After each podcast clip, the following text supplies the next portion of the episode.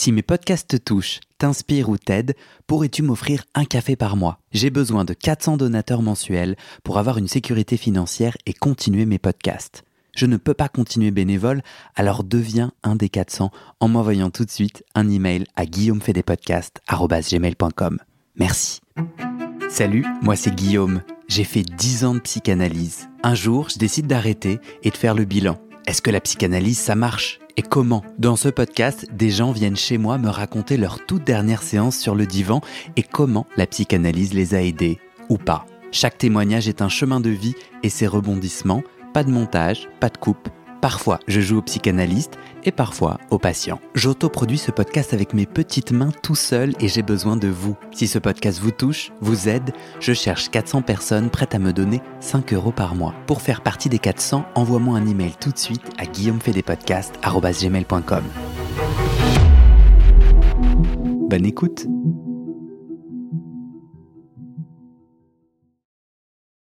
Est-ce que tu es OK pour qu'on se lance? Ouais, je suis OK. Euh, comment tu t'appelles? Est-ce que tu es anonyme ou pas? Euh, non, je suis pas anonyme, je m'appelle Marion. Comment tu te sens là tout de suite? Euh, un peu stressée, un peu euh, en train de sortir de ma zone de confort, je pense. Voilà. Euh, Pourquoi c'était important pour toi de participer au podcast et de sortir de ta zone de confort? Alors, euh, c'était important pour moi de, de participer au podcast parce que j'ai l'impression que euh, ce podcast, il m'a fait beaucoup réfléchir. Euh, il m'a fait me poser des questions sur euh, sur moi, sur euh, l'analyse que je suis encore en train de d'effectuer. Et euh, c'est un peu en, en résonance à ces questionnements-là que j'ai eu envie de participer.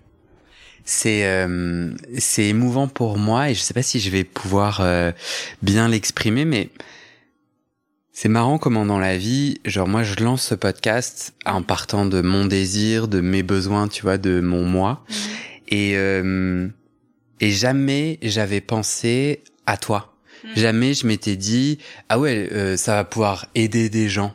Mais vraiment, c'est pas en fausse euh, Ouais, ouais, ouais. modestie et tout. Jamais je me suis dit, oui, je pense que témoigner, ça libère. Donc, je pensais que les gens qui, le, qui participeraient, en effet, ça peut, euh, Mm. Ça peut aider. Mais je ne m'attendais pas et je reçois de plus en plus de messages super sympas de gens qui disent, qui ont même parlé du podcast dans leur analyse. ça a été mon cas aussi. Ah, tu sais, ça, ça a été ton cas? Ouais, ouais, ouais. Alors, euh, j'en ai parlé euh, à mon, mon psychanalyste. Euh, en fait, j'ai eu une séance euh, il y a pas si longtemps où euh, j'en ai parlé et c'était un peu une séance plus sur la psychanalyse de manière générale. Et euh, voilà, enfin, j'avais envie d'échanger un peu par rapport à la psychanalyse de manière générale.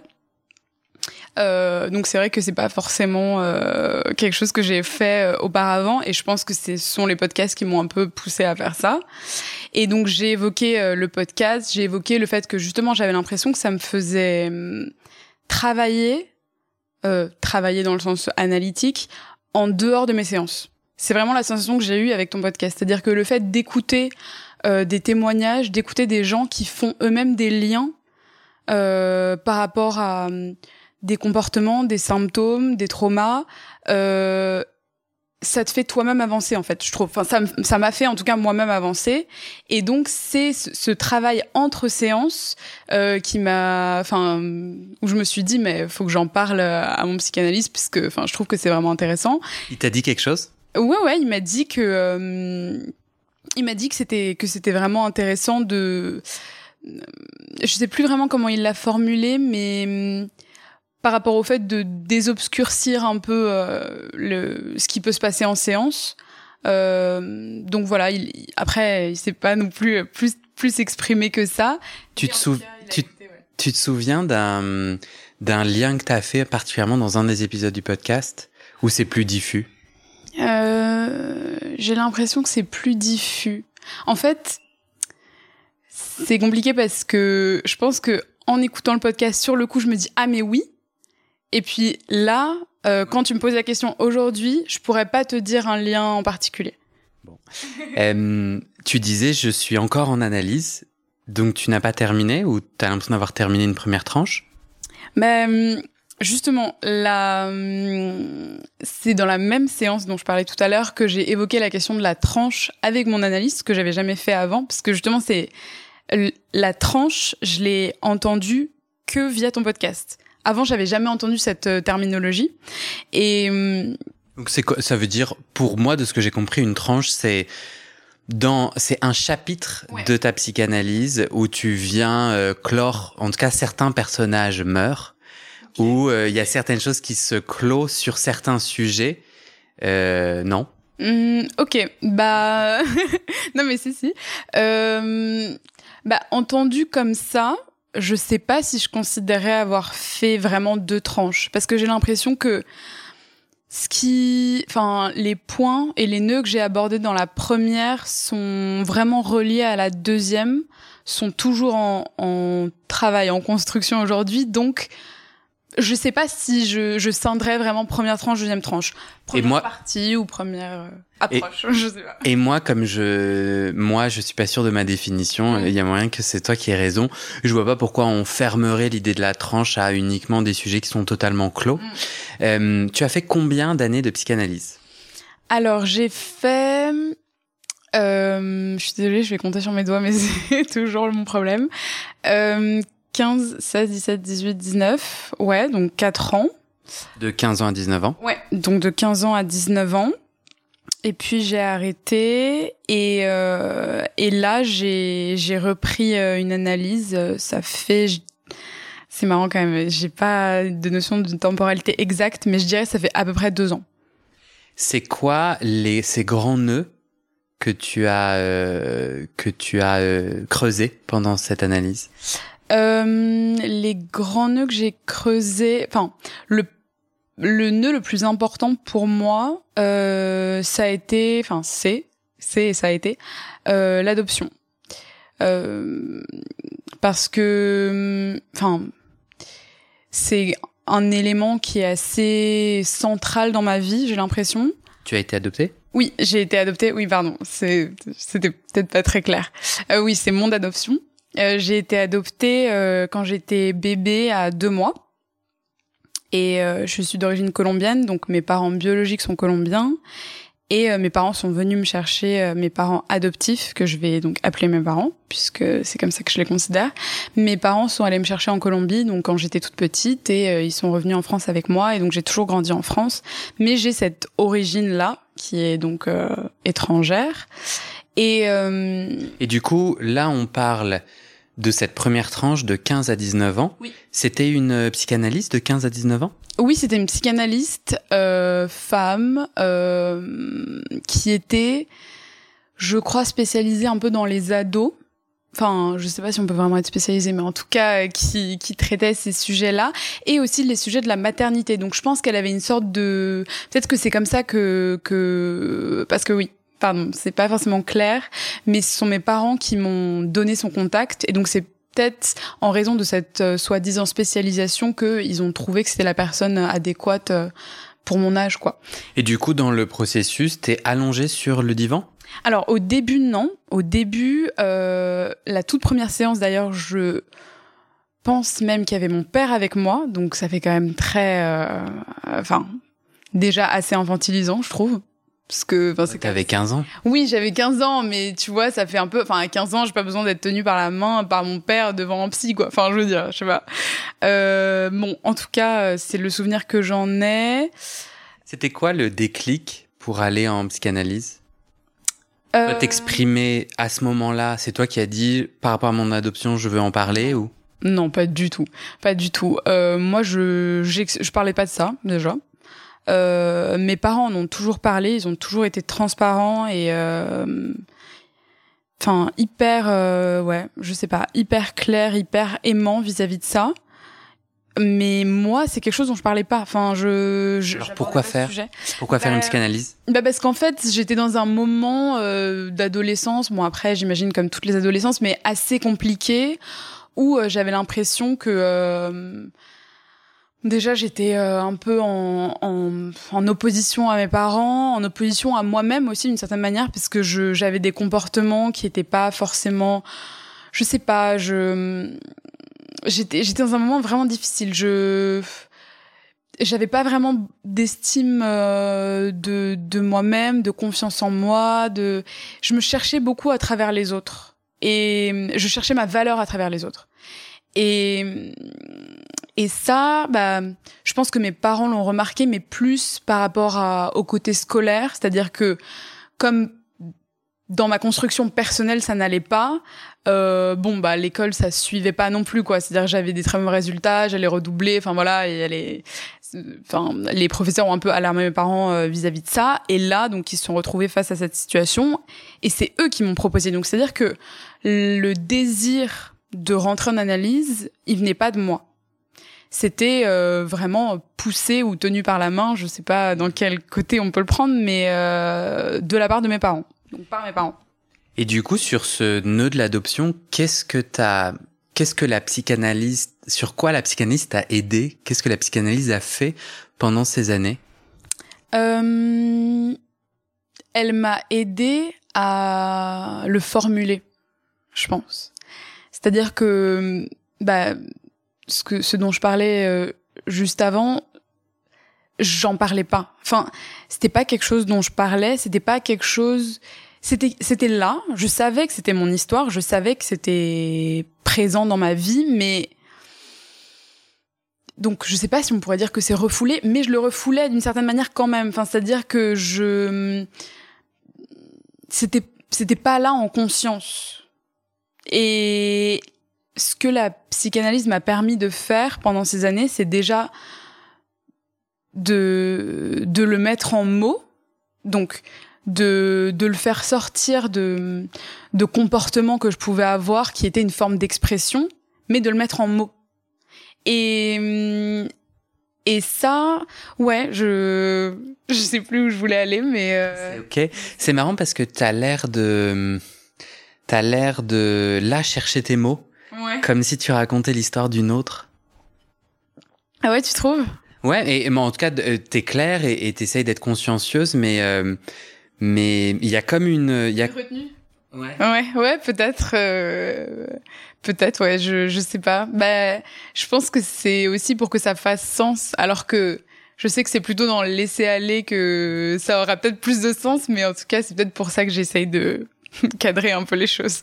Du coup, euh, amène-moi dans ce quotidien de psychanalyse, en plus très jeune, mm. tu y vas une fois par semaine, ouais. et est-ce que tu te souviens d'anecdotes ou de moments clés qui ont permis la formulation? Enfin, du coup, c'est quoi? C'est comment cette formulation s'est faite? Euh... Alors, je pense que là, tu vois, quand tu me demandes ça, je pense pas à une séance en particulier où je me suis dit, ok, là, il y a eu un déclic, là, il y a quelque chose qui a changé. Donc, pour moi, je le verrais plutôt sur le long terme. Euh, J'y allais donc une fois par semaine. Au tout début, c'était en face à face. Euh, tu me parles d'anecdotes et la chose dont je me rappelle qui n'a absolument rien à voir avec mon adoption, c'est euh, un moment on était en face à face et, euh, et ma psychanalyste a commenté mon pull en disant qu'il était joli. Enfin bref, voilà, ça j'ai trouvé ça totalement, enfin un peu hors contexte, on va dire. C'est quoi Tu pensais à quoi à ce moment-là? T'as été choqué qu'elle te fasse ce commentaire? ouais. Enfin, je trouvais que ça n'avait rien à voir déjà. Enfin, je, je sais peut-être que je parlais pas et que c'est pour ça qu'elle essayait de, de, je sais pas, faire en sorte que quelque chose se passe. Mais, mais en tout cas, ouais, je trouvais que ça, enfin, c'était hors compte. Enfin, c'était, ouais, c'était, je sais pas, c'était déplacé. Enfin, non, c'était pas déplacé parce que déplacé c'est un mot fort, mais c'était comme un cheveu sur la soupe, quoi je me disais mais pourquoi elle me parle de mon pull alors que j'imagine qu'on est censé parler de choses un peu euh, enfin, je sais pas sérieuses profondes et là elle me parle de mon pull euh, qui avait des paillettes enfin bref. Et tu l'as et tu lui as dit quelque chose non à... non non non non non j'ai rien dit. J'ai juste j'ai pensé tout ça mais euh, j'ai dit merci. Voilà. Euh, et donc c'est juste l'usure du divan ou du fauteuil, de petit à petit dire où tu te rends compte qu'en fait l'adoption était non dite? Ouais, l'adoption était non dite euh, pour moi et l'adoption était... Euh... En fait, je pense que le travail que j'ai fait, c'est plutôt de voir les liens qu'il pouvait y avoir entre euh, des comportements que j'avais, des peurs que j'avais et l'adoption. C'est ça, en fait, ce que ça a fait pour moi. C'est les ponts les liens. Enfin. Tu peux me donner des exemples? Oui, bien sûr. Par exemple, euh, donc l'adoption, euh, quand on quand je, même quand je dis ce mot adoption, j'ai l'impression de laisser une facette de ce mot qui serait l'abandon. Du coup, c'est comme si c'était un mot à double face et que d'un côté serait abandon et d'un côté serait adoption, puisque l'adoption c'est l'action de mes parents, tandis que l'abandon c'est l'action de mes parents biologiques. Donc voilà, enfin c'est voilà, c'est ces deux facettes là. Et hum, donc derrière l'abandon qui est, on va dire, la facette un peu plus négative ou plus sombre de l'adoption, euh, cet abandon-là, il a créé en moi des peurs, des bah du coup donc une peur de l'abandon d'une manière assez euh, enfin je sais pas si on peut appeler ça logique mais ouais en tout cas ça a créé une peur de l'abandon. Et euh, de cette peur de l'abandon a découlé un besoin ou une envie de, de plaire euh, chez moi que j'ai bah, que j'avais euh, justement beaucoup euh, pendant mon adolescence puisque c'était un peu le moment où je me cherchais. Et comme je le disais au début où je cherchais ma valeur au travers le regard des autres euh, au travers la considération des autres et donc j'avais besoin de plaire à enfin à tout le monde ou aux personnes de manière générale parce que pour moi, plaire, c'était une manière de m'assurer que eux ne me laissent pas. Enfin, eux, je dis eux, enfin, c'est une généralité. Ça pouvait être mes amis, ça pouvait être euh, des garçons que je fréquentais, enfin, voilà, d'une manière euh, vraiment générale. Mais quand je quand je t'écoute, euh, je crois que je pourrais faire mienne ton histoire. Mhm. Euh, en tant qu'adolescent, j'ai l'impression que d'autres personnes, moi j'ai pas été adopté et pourtant cette, cette envie, ce besoin de plaire, mm. je peux m'y retrouver. Comment est-ce que toi, euh, tu as senti qu'il y avait vraiment un lien avec l'adoption particulièrement et, l'abandon?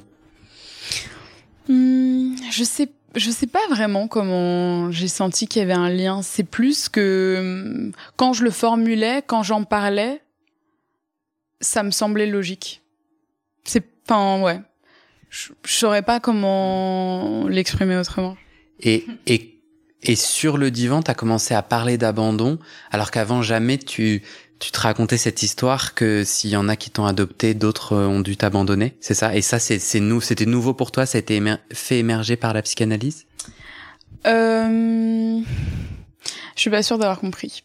Euh, est-ce que tu as découvert ce mot d'abandon et toute sa profondeur euh, en psychanalyse Oui, oui, oui. Je pense que j'ai découvert ce ce mot ou ce, ce, peut-être pour moi cette réalité aussi euh, d'abandon et, et ce qu'elle impliquait pour moi et comment moi je m'étais aussi construite euh, avec cette préhistoire.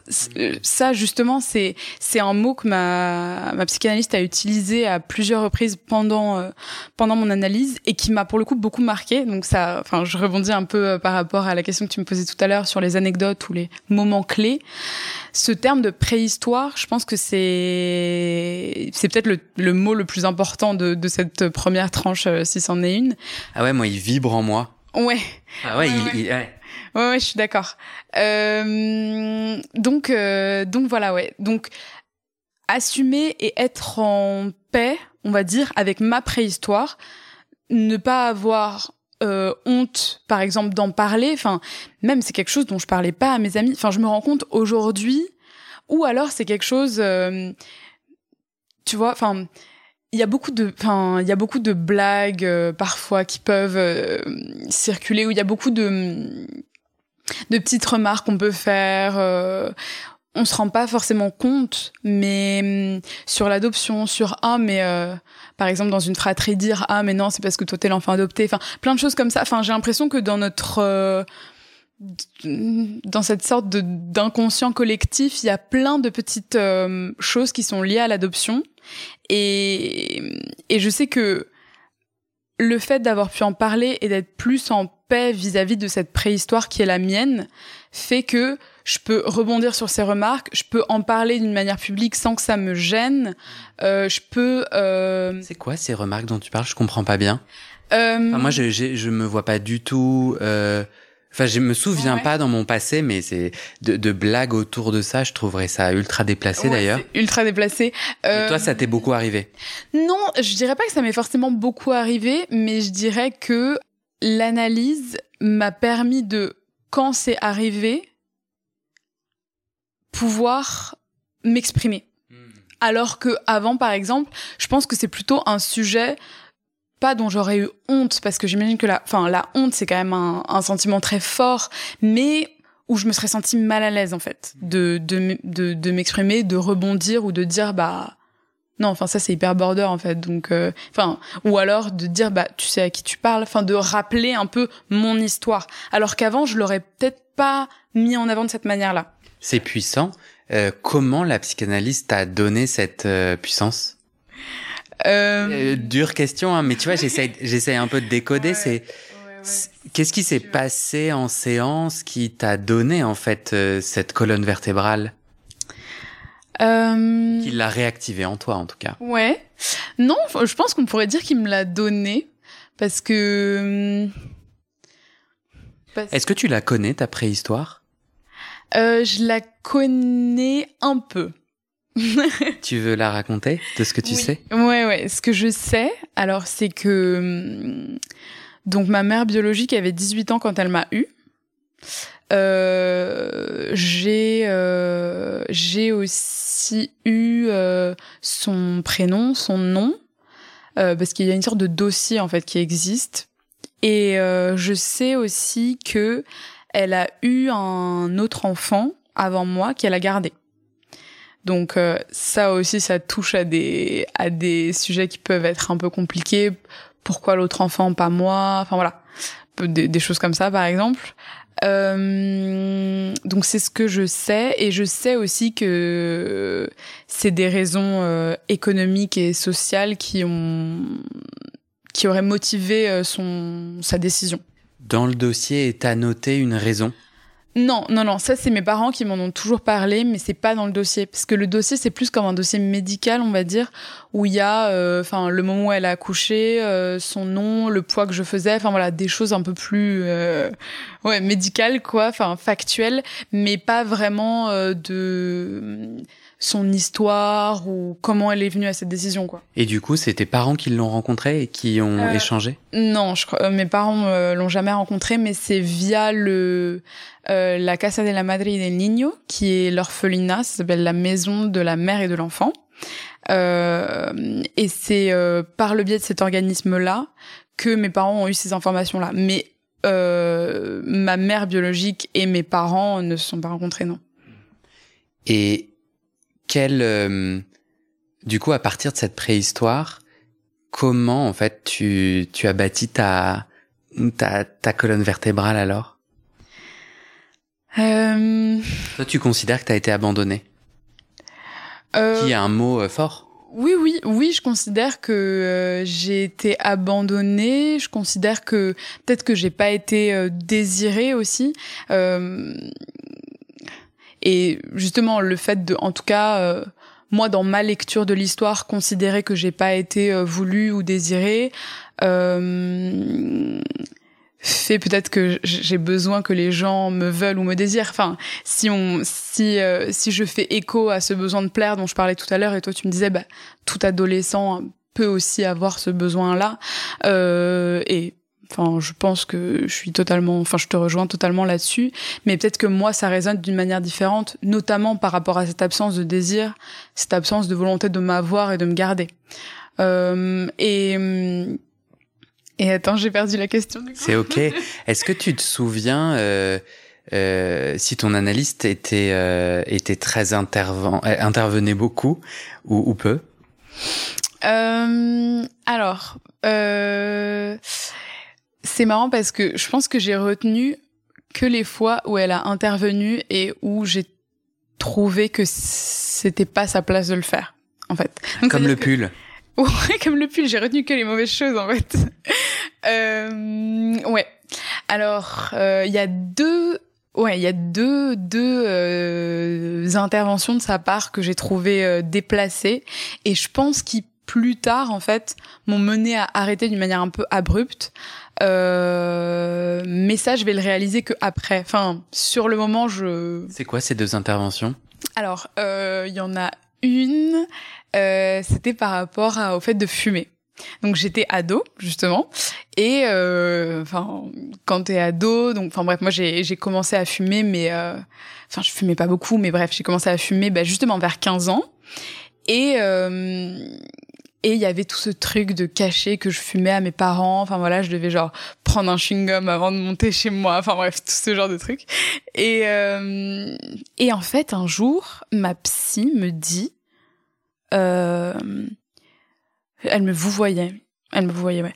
Elle me dit oui, vous savez, euh, euh, parce qu'elle travaillait aussi dans un hôpital. Elle me dit oui, vous savez, moi à l'hôpital, euh, je vois beaucoup de jeunes femmes qui euh, peuvent pas avoir d'enfants, euh, qui sont stériles et euh, et une des premières causes c'est le, le tabac quoi. Et donc, euh, s'il vous plaît, euh, ne fumez. Enfin, je sais pas vraiment comment la formuler, mais c'était limite genre euh, surtout ne fumez pas quoi, ne faites pas cette erreur là. Ça, c'est en séance sur le divan? Ouais, enfin je crois ou ouais ouais j'ai ouais l'impression. Enfin en tout cas dans mon souvenir c'est comme ça que je l'ai gardé en tête quoi. Et, et toi, t'en as fait quoi? Parce que c'est en fait, elle, elle- c'est marrant parce qu'elle te parle de la maternité. Ah oui, c'est vrai, je l'avais pas vu comme ça. J'avais pas pensé à ça. Ouais, mais en fait, parce que comme elle, je savais qu'elle accompagnait des ados et des femmes qui pouvaient pas avoir d'enfants, pour moi, enfin bon, c'était genre Ouais.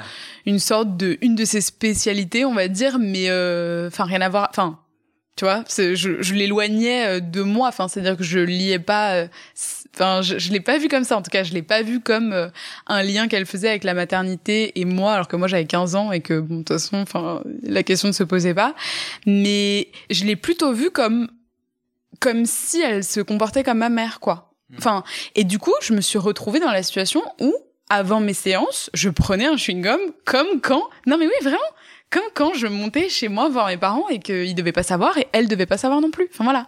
Donc, je me suis retrouvée un peu dans une situation absurde où, euh, enfin voilà, on n'est pas censé cacher des choses à son psy. Enfin justement, c'est un peu l'inverse. Euh, J'ai l'impression que la psychanalyse, c'est le moment où on se révèle, pas le moment où on essaie d'occulter des choses. Donc bon, en tout cas, euh, voilà. Et la deuxième intervention?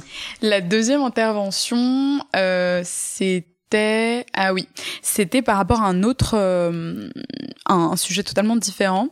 Euh, j'ai été euh, j'ai subi des attouchements de la part de mon oncle, donc du frère de ma mère, quand j'étais enfant. Donc dans mon souvenir qui est quand même assez vague, j'avais 4-5 ans. Euh, voilà, c'est produit en vacances sur une plage. Ça, je m'en rappelle. Enfin, j'ai comme une image un peu comme ça. Mais euh, donc ça, c'est un, sujet un nœud que j'ai évoqué euh, pendant mon analyse. Et en fait, sa réaction à ça, enfin, la réaction de ma psychanalyste à euh, ce que ce que je lui ce que je lui partageais était, je sais pas, j'ai trouvé totalement déplacé. Elle m'a dit, alors elle m'a dit, euh, oui, bah, euh, ça s'est quand même passé de la meilleure manière possible, quelque chose comme ça. Parce qu'en fait, oui, pardon, c'est pas forcément très évident. Parce qu'en fait, donc il y a eu cet attouchement qui s'est produit une fois, euh, et je sais pas vraiment comment j'ai fait, mais j'ai réussi à l'exprimer à mes parents d'une manière ou d'une autre. Alors ça vraiment, je ne sais pas quel a été le cheminement de ça, mais en tout cas, je sais que j'ai réussi à en parler. Euh, donc on a eu une discussion euh, avec mes parents où ils m'ont dit mais euh, Marion, ton oncle il est malade, ça c'est une maladie, c'est pas c'est pas de l'amour en fait. Pour bien me faire comprendre voilà ce qui ce qui se passait. Et je me rappelle que mon cœur a été brisé à ce moment-là parce que en fait ce qui est étonnant c'est que j'ai l'impression que ce, que je retiens plus de, de cet événement, c'est pas tant ce qui s'est passé d'une manière physique, mais c'est le fait d'apprendre que c'était pas de l'amour alors que j'y croyais dur comme fer. Enfin, moi je m'étais dit, ou alors lui m'avait dit, bon ça, on peut excuser son geste, euh, enfin, il pouvait tenter d'excuser son geste en me disant, tu vois, que c'était de l'amour, mais ce qui me, ce qui me marque encore aujourd'hui de cet événement, c'est, voilà, cette sorte de tour de laquelle j'ai l'impression de tomber quand, quand on me dit mais ça c'est pas de l'amour. Et là je me dis oh, ok. Et après je me rappelle de mon père dans son bureau qui appelle mon oncle et qui lui crie dessus et qui lui dit mais va te faire soigner. Bon, je sais plus ce qui s'est passé exactement, mais je me rappelle en tout cas que ça a été aussi verbalisé de mes parents à mon oncle. Et je l'ai plus jamais revu cet oncle. Donc c'est ce qu'elle voulait dire. Elle voulait dire ça s'est passé de la meilleure manière possible parce que je l'ai verbalisé à mes parents, ça a été verbalisé à mon oncle, je l'ai jamais revu, ça s'est produit une fois, voilà. Enfin, je veux dire, évidemment, par rapport à certaines histoires euh, de d'attouchement, de viol, etc. Enfin, ça s'est passé de la meilleure manière possible. Mais cette, ce commentaire de sa part, en fait, il a, il a décrédibilisé ma parole. Et en fait, il m'a plus donné envie de m'ouvrir sur ce sujet-là et sur potentiellement les effets que ça a pu avoir sur ma sexualité par la suite. Bah parce que ça s'était passé de la meilleure manière possible. Donc euh, qu'est-ce qu'il y avait à dire finalement? Ça, c'est des événements qui te font décider d'arrêter. Tu parlais du d'un arrêt abrupt. Comment c'était quoi ta dernière séance à 19 ans? Euh, Alors ouais, c'est des événements qui m'ont fait arrêter, je pense. Mais ça, je je l'ai pas lu comme ça au départ. C'est-à-dire que ce qui s'est passé, c'est que donc on avait nos séances une fois par semaine et euh, pendant euh, la période de, l'année scolaire en fait. C'est-à-dire que pendant l'été, euh, on n'avait pas de séance et on reprenait à la rentrée. Et ce qui s'est passé, c'est que bah, j'ai eu ma dernière séance en juin et en fait, je suis jamais revenue. Et elle m'a appelé euh, plusieurs fois, enfin voilà, et j'ai répondu à aucun de ses appels en septembre et je suis juste jamais, je ai jamais envoyé signe de vie en fait. Voilà, j'ai un peu honte. j'ai un peu honte de cette fin, euh, mais mais finalement c'est avec euh, ma reprise d'analyse et en fait en, analysant un peu cette fin aussi avec avec mon psychanalyste que je me suis rendu compte que c'était que les choses qui m'avaient marqué, c'était quand même quelque chose où elle était sortie hors du cadre et où peut-être que j'avais aussi terminé ça parce que c'était resté en fait d'une certaine manière. Ton analyse d'aujourd'hui, euh, le, euh, le, ton analyste est beaucoup plus hum, soigneux du cadre? Euh, ouais, mon analyste est beaucoup plus soigneux du cadre. Euh, il... Enfin, il est, ouais. En fait, il est, il, il parle, enfin, il il rebondit sur des choses que que je dis, par exemple, euh, enfin. parfois quand je mange un mot ou quand je fais un lapsus ou quand je euh, voilà j'utilise un mot euh, plus qu'un autre etc enfin sur mes rêves il, il, pose des sortes de questions un peu directionnelles on pourrait dire mais mais euh, jamais, enfin jamais des trucs euh, ouais hors du cadre quoi. C'était quoi le déclic pour toi pour euh, reprendre l'analyse? Ça a été, j'étais dans une relation amoureuse et j'avais des difficultés au niveau de mon désir en fait. J'avais plus enfin j'avais je désirais plus la personne avec qui j'étais. Et donc bon, ça crée quelques problèmes dans notre couple. Et donc euh, à ce moment-là, euh, je me suis dit que peut-être qu'il y avait des, nœuds. J'allais dire des choses, mais non, c'est plus des nœuds que j'avais pas résolu, que j'avais pas travaillé assez en profondeur. Et donc je me suis dit que là, c'était le moment de, de, reprendre un travail. Quel nœud, par exemple, tu penses que tu es en train de creuser en ce moment? Hum, bah, Celui du désir, tu l'as dit. Ouais, celui du désir, euh, celui du désir, et je suis toujours en train de creuser le nœud de l'adoption. Euh, ça c'est quelque chose, je pense, qui restera euh, pas mal de temps un sujet phare de de mon analyse. Tu le creuses comment aujourd'hui par rapport à hier? J'ai l'impression, avec plus de recul, mais c'est peut-être un peu abstrait, dit comme ça. Mais, c'est quoi C'est aujourd'hui en séance, tu continues à en parler, à sortir de la colère ou des émotions? Ouais, je continue à en parler. Euh, je continue à en parler, pas vraiment en sortant des émotions. Je sors pas trop des. Enfin, c'est pas vraiment comme ça que je, enfin que ça, que je le vois en tout cas. Mais c'est plus. Euh, euh, en analysant et en faisant des ponts et des liens. Je sais pas, j'ai l'impression que ça revient beaucoup chez moi, faire des ponts et des liens. Mais ouais, c'est vraiment ça. Enfin, de, je sais pas, de, de comment j'appréhende certaines choses qui, qui m'arrivent. Euh, par exemple, là, ça va paraître peut-être un, un, un lien euh, assez, euh, assez étonnant, mais j'ai adopté un chaton. Et tu vois, ce processus de d'adopter un chaton déjà. Enfin voilà t'as le mot adopter. Enfin et du coup par exemple ça c'est quelque chose que que j'ai que j'ai analysé avec mon psy. Pourquoi j'avais envie de voilà d'adopter un animal. Pourquoi j'utilise le mot adopter. Pourquoi c'est important d'utiliser pour moi le mot d'adopter. Euh, pourquoi c'était une grande décision pour moi alors que bah il y a plein de gens qui adoptent des animaux. Et enfin voilà c'est pas un gros truc mais pour moi ça a été un gros truc. Enfin voilà. Par exemple un exemple de, de d'une chose, tu vois, du quotidien vraiment, mais qui aura une certaine résonance et que je vais essayer et je vais essayer moi d'analyser cette résonance. Ou encore, euh, ah oui, d'ailleurs par rapport à ce chaton, ce qui aussi a eu un lien avec euh, mon analyse et avec l'adoption, c'est que le jour où j'ai dit à mes parents que j'avais euh, pris ce chat, le soir même, j'ai rêvé que j'étais enceinte je rêvais que j'étais enceinte de, de, de deux mois et, euh, et que euh, j'annonçais donc que j'étais enceinte. Et la personne en face, je sais plus vraiment qui c'était, c'est assez indéterminé dans mon rêve, mais la personne en face me dit bah comment ça t'es enceinte depuis deux mois et tu me l'as pas dit avant? Et moi je dis mais c'est parce que je voulais être sûre que voilà qu'il n'y ait pas de problème avec le bébé et euh, voilà je voulais je voulais être sûre. Et en fait, euh, enfin tu vois le lien qui peut être fait entre le fait de recueillir un chat et euh, et la résonance que ça peut avoir pour moi au niveau de l'adoption, au niveau de la maternité, au niveau de voilà d'autres questions en fait qui se posent dans mon histoire, on va dire.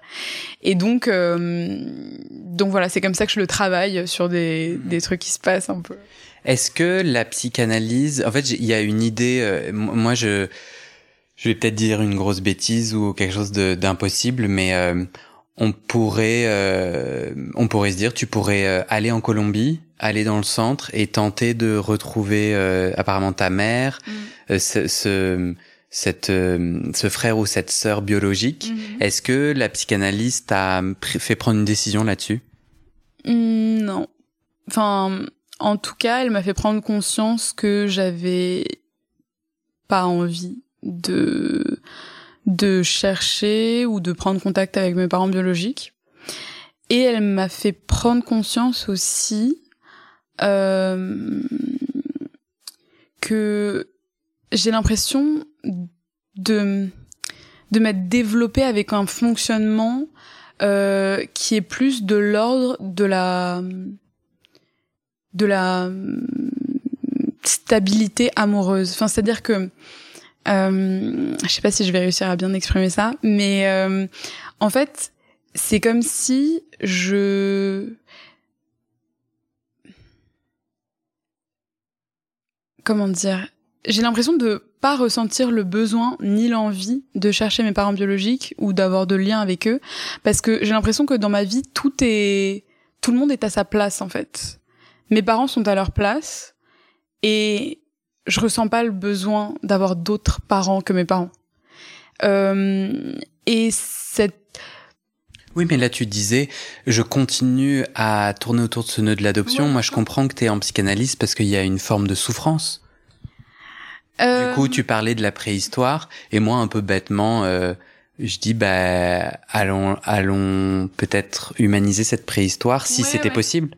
Ouais, ouais, ouais. Non, mais je, je comprends, mais ce travail que je fais par rapport à mon adoption euh, en analyse, il ne tend pas vers une euh, une reconnexion avec mes parents biologiques. Il est pas, il est, en fait, je le, il est plus tourné par rapport à moi-même et à analyser comment quels pourraient être mes symptômes, enfin quels sont mes symptômes euh, aujourd'hui en lien, en écho avec euh, cette préhistoire je dirais. Et en fait, c'est pour ça que je parlais de, de stabilité amoureuse, c'est que pendant cette analyse, je me suis rendu compte que, en fait, j'ai enchaîné, c'est un mot assez euh, enfin, controversé, mais c'est comme ça en tout cas que je l'ai formulé en analyse. J'ai eu l'impression d'avoir enchaîné mes relations amoureuses, c'est-à-dire que j'ai presque jamais été célibataire. Et en fait, ça, tu vois, enfin comme ça, on pourrait juste dire bah t'aimes pas être seul et voilà, c'est tout. Sauf qu'en fait, moi, je me suis rendu compte que c'était lié à mon adoption, enfin à mon abandon plutôt, parce que c'est comme si je je ressentais ce désir profond d'être euh, avec une personne d'une manière pérenne, stable, et que c'est quelque chose qui me qui me rassure et qui me qui ouais qui, qui me rassure voilà. Et donc ça, par exemple, c'est hum, réfléchir à tout ça, le conscientiser, parce que en fait, avant, je, je, j'étais toujours en relation, mais euh, voilà, je, je, je, savais pas trop d'où ça venait, quoi. Je me disais juste, bah voilà, j'ai du mal à être seule. Euh, j'aime, euh, enfin, être en couple, j'aime évoluer en couple, voilà, c'est ça qui me plaît. Et là, la psychanalyse t'aide. Ouais. À mettre en mots qu'il y a, qu'il y a peut-être quelque chose qui se répète dont tu aimerais te libérer? Ouais, euh, exactement. La psychanalyse m'aide à mettre en mots et à surtout. Euh... Mais c'est peut-être pour ça que t'as pas de désir. Ouais. ben, en fait, ben non, mais tu disais, j'ai là, je, je, je, me suis remis en psychanalyse parce que j'avais plus de désir pour euh, mon partenaire ou ma partenaire, je me rappelle plus. Ben c'est peut-être parce que t'en avais plus et que t'avais envie d'être toute seule. Ah oui, tu... ah ouais, c'est vrai. Mais écoute, je l'ai jamais lu comme ça, mais ouais. Pourquoi t'es obligé d'avoir du désir pour quelqu'un? Euh, c'est une très bonne question, peut-être parce que j'ai l'impression que j'ai besoin que quelqu'un ait du désir pour moi. C'est peut-être plutôt dans ce sens-là. Ça fait combien de temps que t'es en re-analyse? Euh, Ça fait, je dirais, deux ans et demi. Ouais, t'as dit. Euh, j'ai une dernière question pour toi. Si tu, euh, si tu devais t'imaginer la fin de ton analyse, en tout cas, ma question c'est, à ton avis, comment tu sauras. Que c'est la fin. Et je te pose cette question parce que moi, quand j'étais en analyse, je crois que plusieurs personnes me l'ont posé en disant mais quand est-ce que tu sauras en fait que t'arrêteras? Puis moi, j'ai fait pendant dix ans et tout. Et euh, et du coup, je te la poser. Est-ce que toi, à ton avis, quels indicateurs ou, ou est-ce que tu sais quand tu quand ça sera la fin? Euh... Je sais pas. Je sais pas parce que c'est marrant, en commençant mon analyse, euh, enfin, en commençant cette deuxième tranche, j'ai fait un rêve où euh, j'ai rêvé de ma première analyste et où je lui disais, euh, bah, moi, je veux bien revenir, mais seulement si l'analyse, elle dure de telle date à telle date. Et donc c'est un rêve hyper symbolique parce que tu vois, je recommençais une analyse, donc j'étais prête justement à me réengager dans un travail mais c'est comme si j'avais besoin de contrôler, tu vois. J'avais besoin de savoir que c'était pas indéterminé en fait. Et hum, donc ça répond pas vraiment à ta question, mais euh, je pense que je saurais quand ça se, enfin quand la fin se profile, au moment où j'aurais l'impression d'être encore plus sereine. Enfin, c'est ouais. C'est vrai que ce, ce mot aussi de, enfin, le fait d'être serein, ça, ça, ça revient un peu dans, dans ce que je dis, mais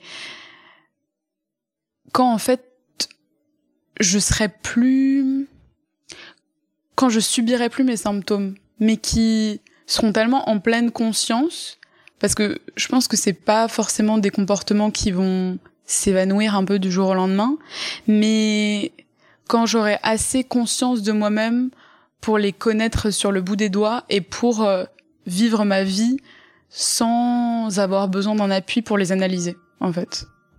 Merci Marion. Merci Guillaume. Est-ce que tu as un dernier, euh, une dernière bafouille que tu as envie de partager ou, pas? Non, je crois que j'ai l'impression d'avoir euh, tout dit. bah super, merci beaucoup. Merci à toi.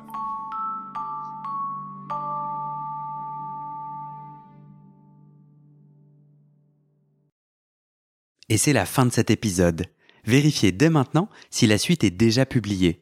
Sinon, vous pouvez vous abonner à ce podcast sur votre plateforme d'écoute pour être alerté dès la sortie des nouveaux épisodes.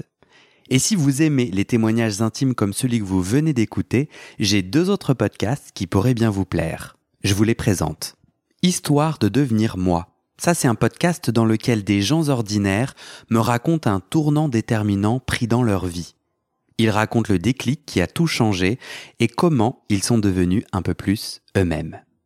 Comment devenir sexuellement épanoui Ça, c'est un podcast dans lequel des hommes, gays, bi ou queer, racontent leur chemin de sexualité et comment ils tentent de s'épanouir face aux normes. Alors pour écouter ces podcasts, vous pouvez tout simplement taper les titres dans la barre de recherche de votre plateforme d'écoute. Mais je vous mets aussi dans le descriptif de cet épisode les liens pour écouter ces podcasts et les liens de mes réseaux sociaux pour découvrir les coulisses de mon aventure de podcasteur et aussi la page de dons pour soutenir mon travail et mes podcasts. En tout cas, n'hésitez pas à m'envoyer vos retours et vos réactions à guillaumefedepodcast.com ou sur mes réseaux sociaux. Ça me motive énormément de savoir que ces histoires naviguent et résonnent, ou pas d'ailleurs. Allez, merci pour votre écoute et à très bientôt dans vos oreilles.